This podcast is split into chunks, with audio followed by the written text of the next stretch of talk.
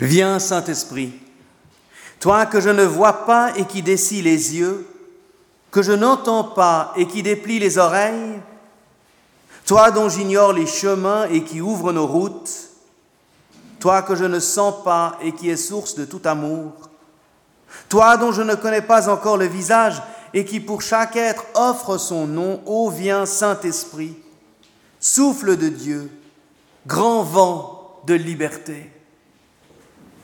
Toi qui arrives chargé de l'effluve des prophètes ou des senteurs des psaumes, imprégné des béatitudes, vivifié de la prière des pauvres, toi qui t'es posé sur le Messie et que le Fils expirant sur la croix a transmis aux hommes, ô viens Saint-Esprit sur toute la surface de ce monde et accompagne la prière de notre communauté ici rassemblée.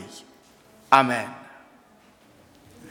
La grâce et la paix nous sont données en abondance de la part de notre Dieu trois fois saint, le Père, le Fils et le Saint-Esprit, un seul Dieu éternellement béni, vers lequel nous nous tournons ce matin pour recevoir auprès de lui force, paix et espérance.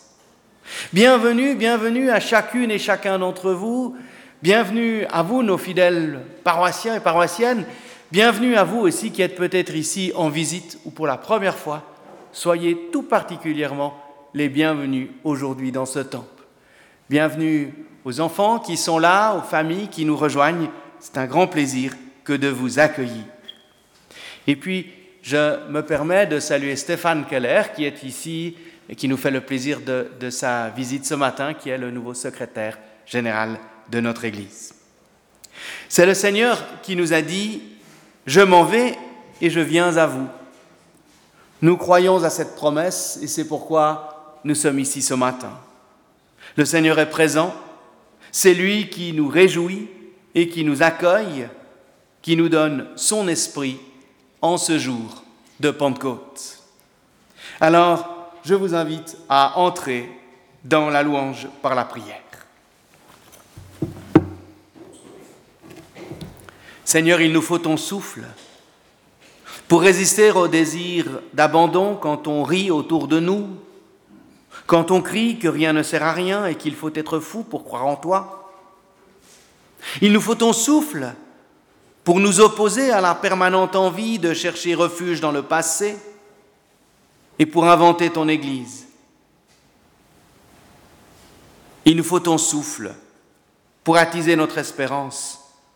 Quand la crucifixion est à l'heure quotidienne, quand la fidélité est usée et quand la bêtise semble souvent l'emporter.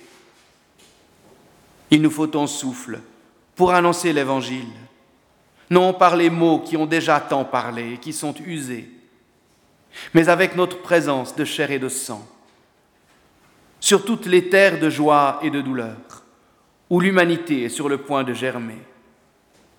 Oui, il nous faut ton souffle pour que soit balayé au loin notre péché. Il nous faut ton souffle pour que de la tendresse de ton pardon offert naisse une vie nouvelle. Ô viens Seigneur, pour vivre et pour créer, pour aimer et pour lutter, il nous faut ton souffle dans l'esprit et dans le cœur. Faisons un instant silence devant Dieu.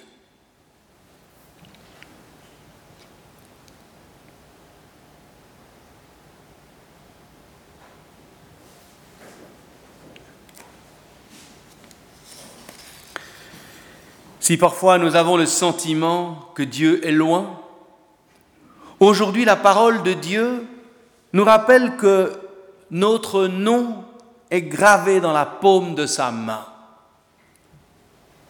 Quelles que soient nos errances, nos fautes ou nos chutes, quels que soient les fossés ou les barrières que nous mettons entre Dieu et nous, notre nom est gravé dans la paume de sa main. Voilà la bonne nouvelle. Tu es aimé de Dieu, un Dieu qui pardonne, un Dieu qui toujours conduit à la vie. Amen.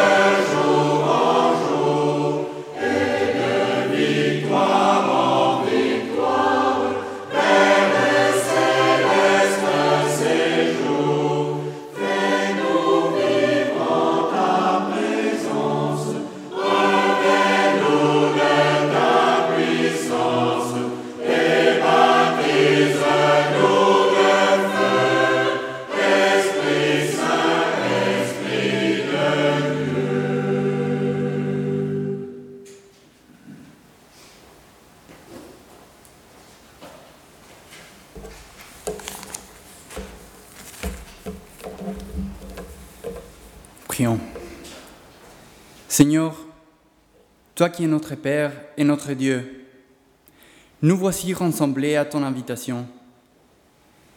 Il y a parmi nous des Suisses et des étrangères, des croyants et des peu croyants, des fidèles et des occasionnels. Mais tous nous sommes comme des mendiants qui cherchons le pain. Souffle ton esprit, Seigneur. Souffle ton esprit et nous entendrons ta parole. Souffle ton esprit et nous accueillerons ta parole. Oui Seigneur, souffle ton esprit et qu'il ravive en nous, à l'écoute de ta parole, la confiance et la reconnaissance, la joie et la foi. Amen. Nous lirons tout d'abord un extrait du discours d'adieu de Jésus en Jean 14, quand il annonce qu'il va partir et envoyer son esprit. Puis nous entendrons un extrait du récit de Pentecôte avant de conclure avec un verset de la première épître aux Corinthiens. Que votre cœur ne se trouble pas. Vous croyez en Dieu, croyez aussi en moi. Dans la maison de mon Père, il y a beaucoup de demeures. Sinon, vous serais-je dit que j'allais vous préparer le lieu où vous serez? Lorsque j'essaierai, allez-vous le préparer Je reviendrai et je vous prendrai avec moi. Si bien que là où je suis, vous serez vous aussi. Quant au lieu où je vais, vous en savez le chemin. Thomas lui dit, Seigneur, nous ne savons même pas où tu vas. Comment connaîtrons-nous le chemin? Jésus lui dit, je suis le chemin et la vérité et la vie. Personne ne va au Père si ce n'est par moi. Dans le verset 23, Jésus lui répondit, Si quelqu'un m'aime, il observera ma parole et mon Père l'aimera. Nous viendrons à lui et nous établirons chez lui notre demeure. Celui qui n'aime pas n'observe pas mes paroles. Or, cette parole qui vous entendez, elle n'est pas de moi, mais du Père qui m'a envoyé. Je vous ai dit ces choses tandis que je demeurais auprès de vous. Le Paraclète, l'Esprit Saint que le Père enverra à mon nom, vous enseignera toutes choses et vous fera ressouvenir de tout ce que je vous ai dit. Je vous laisse la paix, je vous donne ma paix. Ce n'est pas de la manière du monde que je vous la donne. Que votre cœur cesse de se troubler et de craindre. Vous l'avez entendu, je vous ai dit, je m'en vais et je viens à vous. Si vous m'aimiez, vous vous réjouirez de ce que je vais au Père car le Père est plus grand que moi. Je vous ai parlé de maintenant, avant l'événement, afin que lorsqu'il arrivera, vous croyez.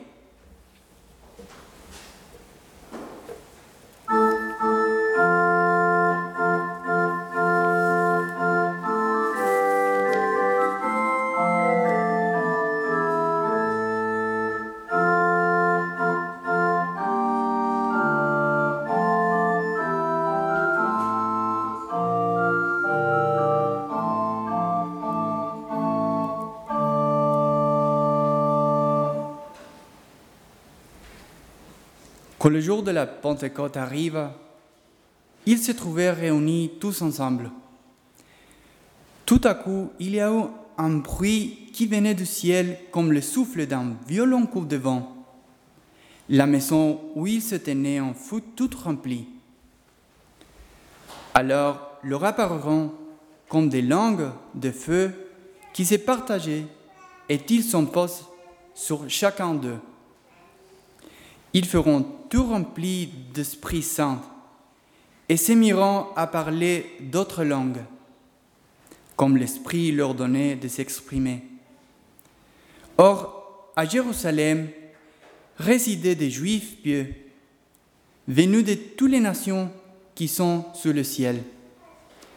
À la rumeur qui se répandait, la foule se rassemble et se trouvait en plein désarroi, car chacun les entendait parler sa propre langue. Déconcertés, émerveillés, il disait, Tous ces gens qui parlent ne sont-ils pas des Galiléens?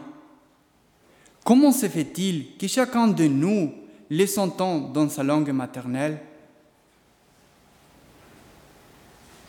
Ne savez-vous pas que vous étiez le temple de Dieu et que l'Esprit de Dieu habite en vous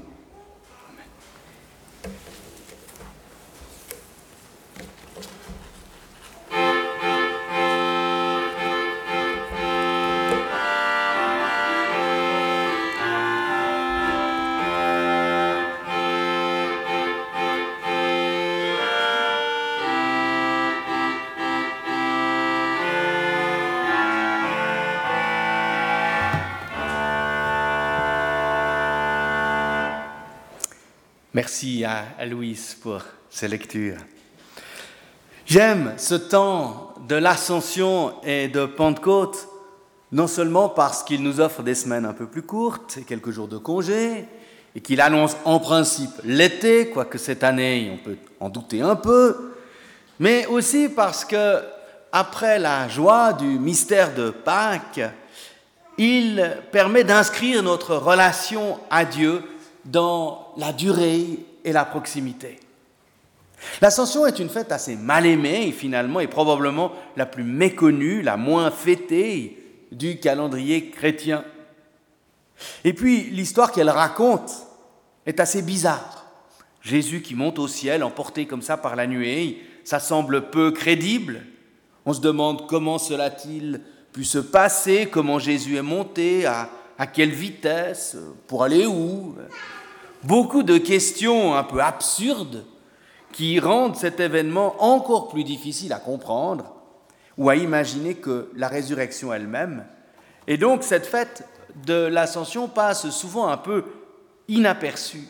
De fait, de fait, je crois qu'on ne mesure pas assez l'importance de cette fête avec celle qui suit que nous célébrons aujourd'hui Pentecôte.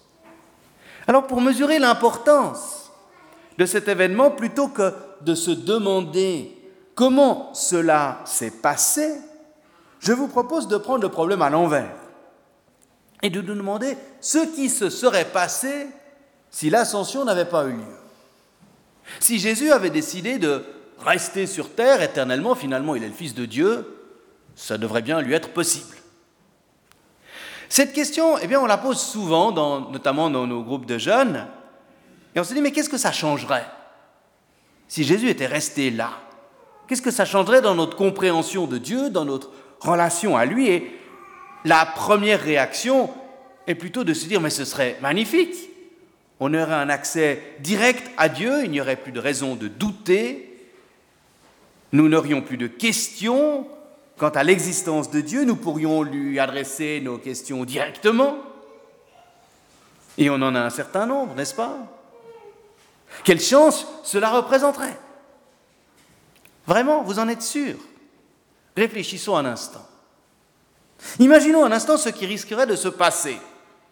J'aime bien les théories de l'absurde. Qu'est-ce qui pourrait se passer? Qui aurait d'abord accès à Dieu? Seules les personnes dûment autorisées? Seuls les grands de cette planète? Si tout le monde pouvait y avoir un accès, alors imaginez un instant les embouteillages pour aller dans, dans ce lieu, pour arriver à l'heure et imaginez la queue qu'il y aurait. Vous serez, prenez un ticket, vous avez le numéro 12 654 327, vous serez servi dans approximativement 3 ans, 7 mois, 12 jours et 27 minutes. Merci de patienter, c'est pire qu'à la poste. Vous, vous imaginez aussi le stress lorsque vous êtes devant. Faut pas bafouiller, vous avez 30 secondes. Les autres attendent derrière. Et il faut poser les questions, les bonnes questions. Et puis, une fois que vous êtes sorti, ben, il faut refaire la queue si vous avez une autre question. Bref, vous vous rendez compte, c'est totalement absurde. Alors finalement, heureusement, heureusement que l'ascension a eu lieu. Peu importe comment, après tout.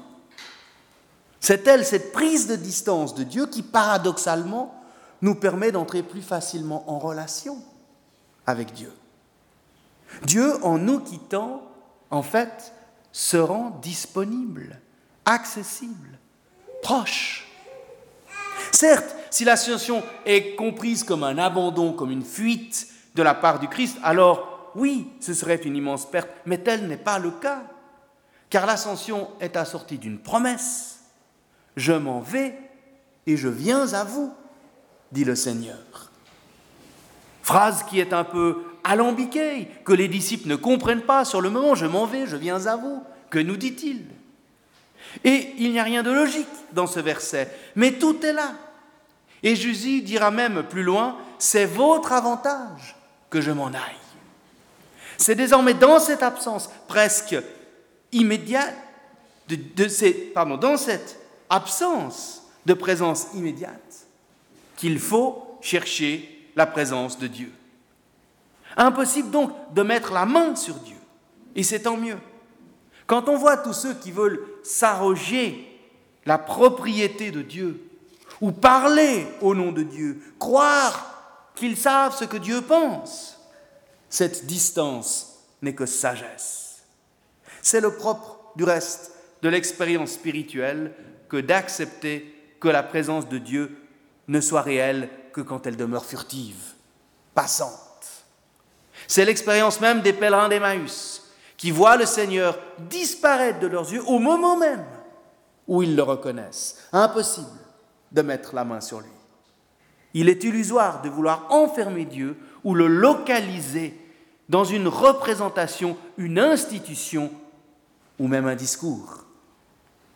Même le plus beau discours sur Dieu, le plus humble et le plus pieux, ne peut retenir Dieu.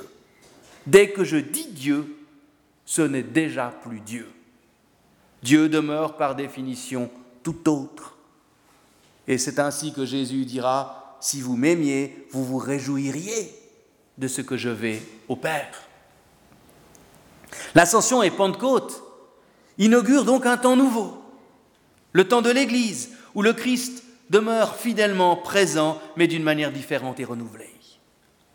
Dans les versets qui précèdent l'ascension, il est dit que Jésus ressuscité est apparu durant quarante jours aux disciples en leur parlant de ce qui concerne le royaume de Dieu. On aurait bien aimé savoir ce que Jésus leur a dit durant ces quarante jours. Nous n'avons pas trace de ces discussions, mais peut-être nous pouvons y trouver quelque chose dans ces chapitres 13 à 16 de l'Évangile selon Saint Jean, qui sont ces fameux discours d'adieu de Jésus. Discours où Jésus annonce à ses disciples son prochain départ et les prépare à cette situation nouvelle qui va venir. C'est probablement quelque chose comme ça que Jésus a dû répéter à ses disciples après sa résurrection. Parmi ces quatre chapitres, nous avons relu ce matin un bref passage. Un mot toutefois revient à de nombreuses reprises dans ces chapitres. Si vous les relisez, vous verrez, c'est frappant. Y compris dans le passage que nous avons relu, c'est le mot de demeurer, ou voir le mot demeure. Ce qui est intéressant, c'est que le plus souvent, quand on essaye de décrire une démarche de foi, on a l'habitude de la décrire en termes de conviction. Je crois ou je ne crois pas. Ou alors en termes d'engagement. Je suis ou je ne suis pas ce que l'Évangile nous encourage à vivre. Ici, la démarche de foi est écrite en termes de demeure. Et cela donne à penser. Il est vrai que si nous y réfléchissons bien, quand est-ce que l'on peut dire que l'on connaît vraiment bien quelqu'un Quand nous le croisons régulièrement dans notre quartier Quand on travaille avec lui ou avec elle Quand on a passé des vacances ensemble Ça, c'est déjà un bon test. Mais c'est vrai, les personnes que nous connaissons vraiment le mieux, n'est-ce pas finalement celles avec lesquelles nous habitons, nous demeurons Jésus nous invite donc dans ce passage à demeurer en lui. Et pour ce faire, plus besoin d'une présence physique. C'est une demeure que nous pouvons habiter partout où nous sommes.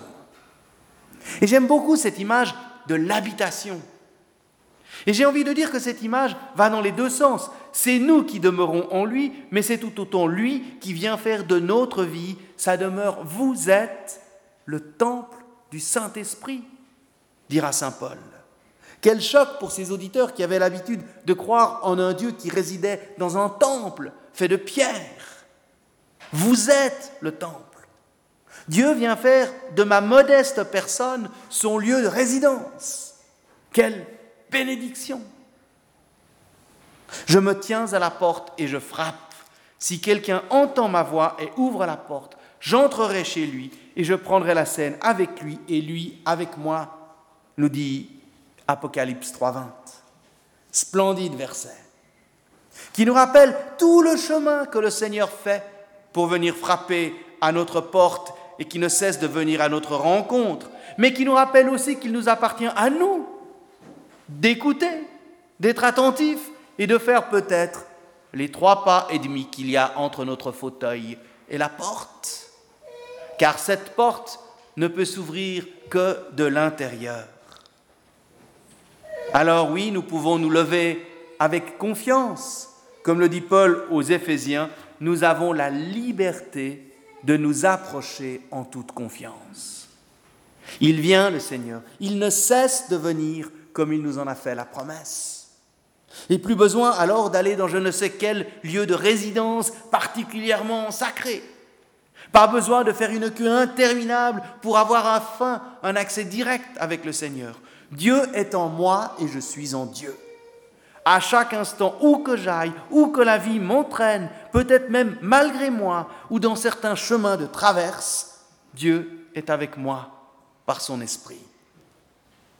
Aux disciples qui restent les yeux rivés en l'air, où le Seigneur est parti, j'aime cette injonction des anges qui leur dit, mais pourquoi restez-vous là à regarder le ciel? Autrement dit, ça ne sert à rien de rester planté là à attendre qu'il revienne d'où il est parti, c'est ailleurs qu'il faut chercher. Là, tout près de vous, et souvent beaucoup plus près qu'on imagine, tel Jésus embarqué avec les disciples en pleine tempête, Jésus est dans notre barque, solidaire de notre vie, non pas un Dieu distant mais présent, discrètement mais fidèlement. Et on a tort de chercher Dieu au ciel ou de le situer dans quelques régions inaccessibles. Ce sont quelques propriétaires de sagesse qui l'ont ainsi éloigné pour mieux l'utiliser afin d'asseoir leur autorité. Dieu est le Dieu des vivants. Dieu n'est pas au ciel, il est en nous, c'est là qu'il vient faire sa demeure. C'est à nous qu'il parle directement et dans notre langue de tous les jours. Comment se fait-il, disent toutes ces personnes réunies à Jérusalem, que nous l'entendions parler dans notre langue Parce qu'il n'y a pas d'autre langue de Dieu que la nôtre? Le miracle de Pentecôte, Ce n'est pas tant que les disciples inspirés par l'Esprit se soient mis à dire des choses extraordinaires, dans la langue de Dieu, incompréhensible pour le simple croyant, non le miracle, c'est tout le contraire. C'est que chacun ait pu entendre et comprendre la parole de Dieu dans sa propre langue et sentir ainsi cette proximité de Dieu. J'ai trouvé chez mon collègue, le pasteur Nuis, qui a toujours de belles illustrations, cette image pour exprimer cette idée de la foi en termes d'habitation. Quand un virtuose joue un morceau de musique, on pourrait dire qu'il connaît si bien sa partition que le morceau est en lui comme il est dans le morceau qu'il joue. Mais cela n'est pas si simple. Il faut en effet des années d'entraînement avant d'arriver à une telle communion entre l'artiste et la musique. Il en va de même de notre vie spirituelle. Il nous faut des années et des années d'entraînement pour habiter parfaitement notre demeure en Dieu. Mais sans encore être des virtuoses de la foi, rien ne nous empêche de commencer à faire nos gammes. Et Nuis poursuit dans cette image en se posant la question de savoir, mais d'où vient la musique qu'on entend? Du musicien ou de l'instrument? Cette question semble un peu bête, mais elle est plus profonde qu'elle n'y paraît. L'instrument, s'il n'est pas joué, ne pourra produire aucun son. Mais le musicien, sans un bon instrument, aussi doué est-il, ne pourra pas faire grand-chose non plus. C'est cette communion entre l'instrument et le musicien qui rend possible la musique. Et c'est cette communion entre Dieu et nous qui peut faire chanter notre vie et le monde à travers elle. Jésus a quitté ses disciples pour avoir une relation différente avec eux. Une relation non plus physique, mais spirituelle, intérieure. Une relation qui ressemble à celle que le musicien entretient avec la musique. Depuis l'ascension et Pentecôte, nous sommes invités à apprendre la musique de Dieu. À commencer par déchiffrer l'Évangile, puis à jouer quelques notes pour finalement l'interpréter au point que l'on sache plus ce qui vient de nous et ce qui vient de l'Évangile dans cette communion avec Dieu qui habite en nous. Un Dieu qui habite en nous et en nous traversant tel l'eau de la source qui coule entre nos mains. Pour le recevoir, ce Seigneur qui vient à notre rencontre, il nous faut sans cesse accepter de le perdre. Je m'en vais et je viens à vous. En acceptant de ne pas vouloir l'enfermer, de le perdre à chaque instant, je peux le recevoir, le retrouver l'instant d'après, à nouveau et inattendu. Dieu n'est pas à voir ni à capturer, il est seulement à vivre. Amen.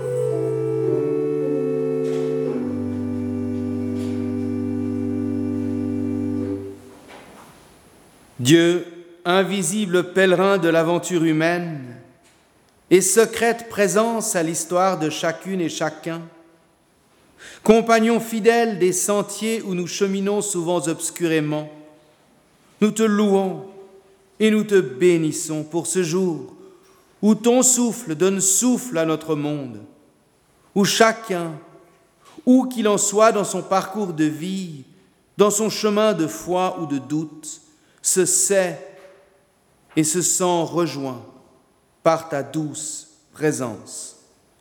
Amen. Et je vous invite dans la prière d'intercession à élargir notre prière aux dimensions du monde.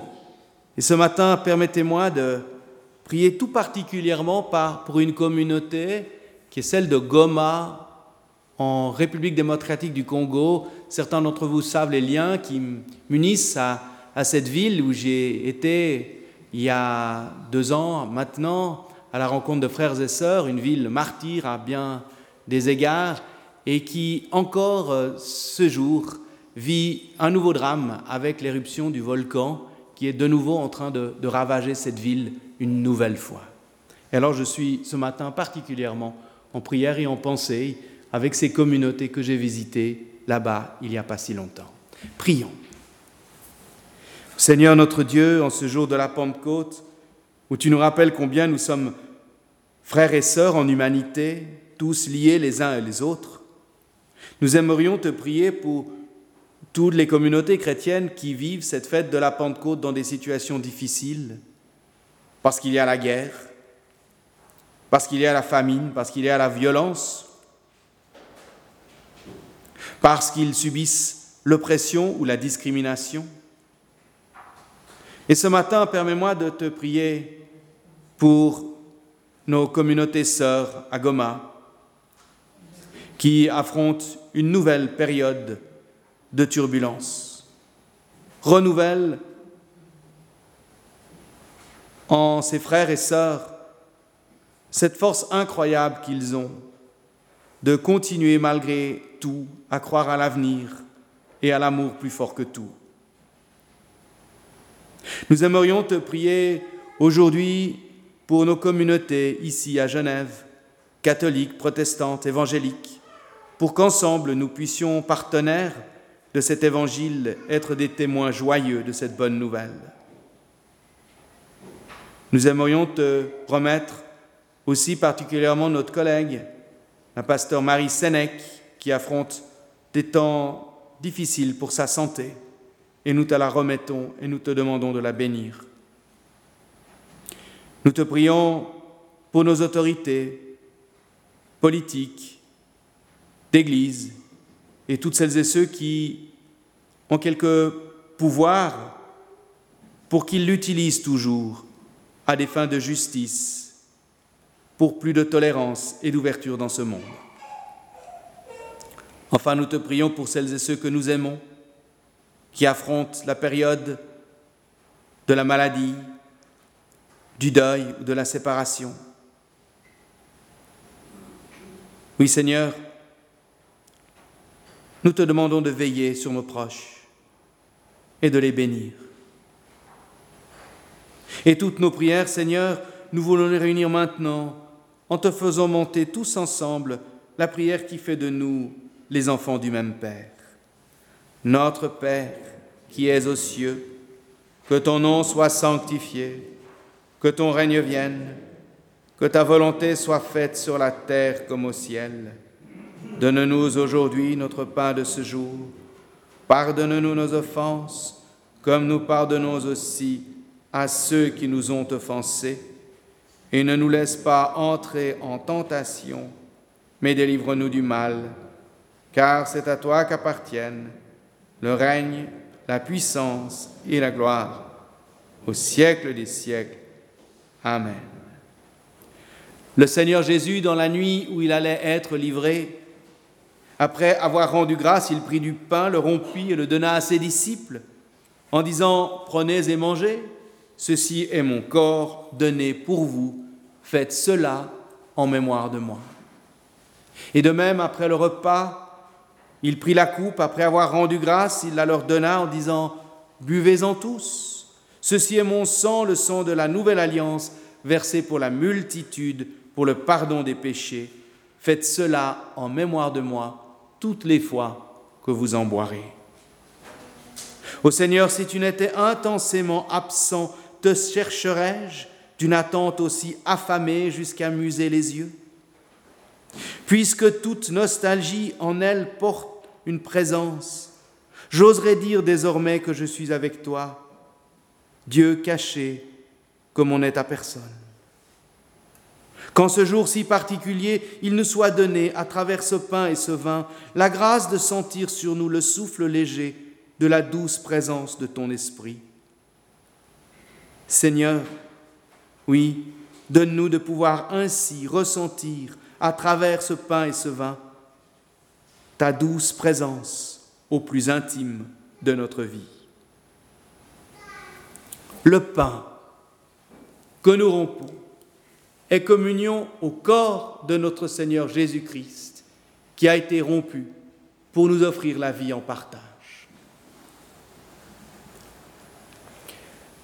La coupe de bénédiction pour laquelle nous rendons grâce est la communion au sang de notre Seigneur Jésus-Christ, le sang de l'alliance nouvelle et éternelle versé pour la multitude, pour la vie. Ô Seigneur, je ne suis même pas digne de ramasser les miettes qui tombent de ta table, mais tu as dit, je ne mettrai pas dehors celui qui vient à moi. Alors Seigneur, nous voici avec notre cœur mal préparé, notre foi peut-être chancelante, mais cet ardent désir de répondre à ton invitation. Alors oui, frères et sœurs, heureux sommes-nous, les invités au repas du Seigneur, c'est le Seigneur lui-même qui nous convie à sa table. Alors oui, nous sommes en mode Covid, cela ne vous aura pas échappé, et nous ne pouvons pas tout à fait vivre la Sainte Seine comme nous avons l'habitude de la vivre, mais nous pourrons la vivre quand même avec profondeur et intensité. Vous voudrez bien donc vivre cette Sainte Seine, non pas avec un cercle comme on a l'habitude de le faire, mais en défilant. J'inviterai d'abord les personnes qui sont à ma droite, puis celles qui sont sur la travée centrale, et ainsi de suite, à venir par ce couloir, à passer derrière le lutrin, le baptistère, venir ici, je vous tendrai un morceau de pain, puis vous prendrez chacun des petits verres ou de vin blanc ou de jus de raisin, et puis vous pourrez simplement reposer le verre sur les plateaux qui sont là. Si vous voulez encore vous laver les mains, quelqu'un se tiendra là pour encore plus de protection si vous le souhaitez. Voilà, alors c'est le Seigneur qui nous convie à sa table et nous sommes tous les invités. Soyez les bienvenus. Je vous invite à vous avancer.